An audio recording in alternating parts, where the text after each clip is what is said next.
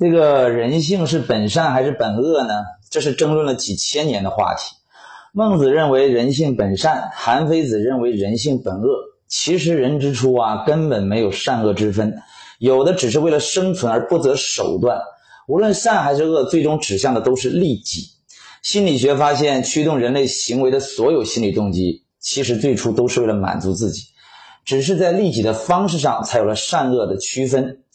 所以说，人性本私，善恶并存。利人利己视为善，损人利己视为恶。以利人之名行利己之实，视为伪善。自私利己是人类终极的根本属性。人类的人性其实是永恒不变的，只是在不同的外在环境下表现的方式不同而已。比如说，在和平安定的环境下，咱们看到的更多的是彬彬有礼啊、助人为乐啊这一套东西，对吧？但是，一旦发生天灾或者战争，那每个个体受到威胁的时候，原始的那种恶就会展露无遗。跟你讲个故事哈，让你倒吸一口凉气。多年前，我看到一本这个日本的小说哈，小说很薄，讲的是日本战国时期，京都呢接连遭受各种灾难、战争，破败不堪。一位战场上落败的武士逃跑到了所罗门城下，当时是冬天，气温寒冷，他在逃跑时把这个厚重的外套扔掉了。一个人在街上冻得瑟瑟发抖，武士躲在墙角思考着自己的前程。他只有两个选择：要么冻死街头，要么不择手段去做个强盗恶人。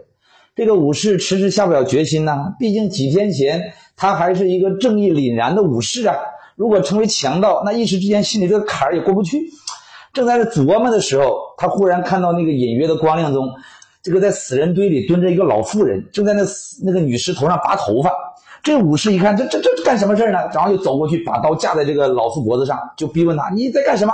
然后老妇就回答说：“说这个拔了死人的头发，去去去卖，去做这个假发啊，卖钱还能过日子。”他这个老妇并不觉得他这个行为有什么罪恶啊。他说：“这个死人的东西，对吧？对于死人就没用了，那还不如拿来给我们活着的人换口饭吃。那我这么做不不也是为了，对吧？不不能坐着等死吧？”这个武士听完这个老妇人的话，这个内心的心结啪的一下就打开了。他对这个老妇人说：“我要剥掉你的衣服，你可不要恨我，不然我就冻死了。”唉，说完，这个武士就剥下老妇的衣服，绝尘而去。故事到此戛然而止，留给了人们无限的思考。人类制定的法律和道德，是为了很大、最大程度的发挥人性中的善，遏制人性中的恶。但我们一定要清楚，人性的本质是自私的。明白这个本质，会大大降低你受伤的概率。关注我，给你实在干货。拜拜。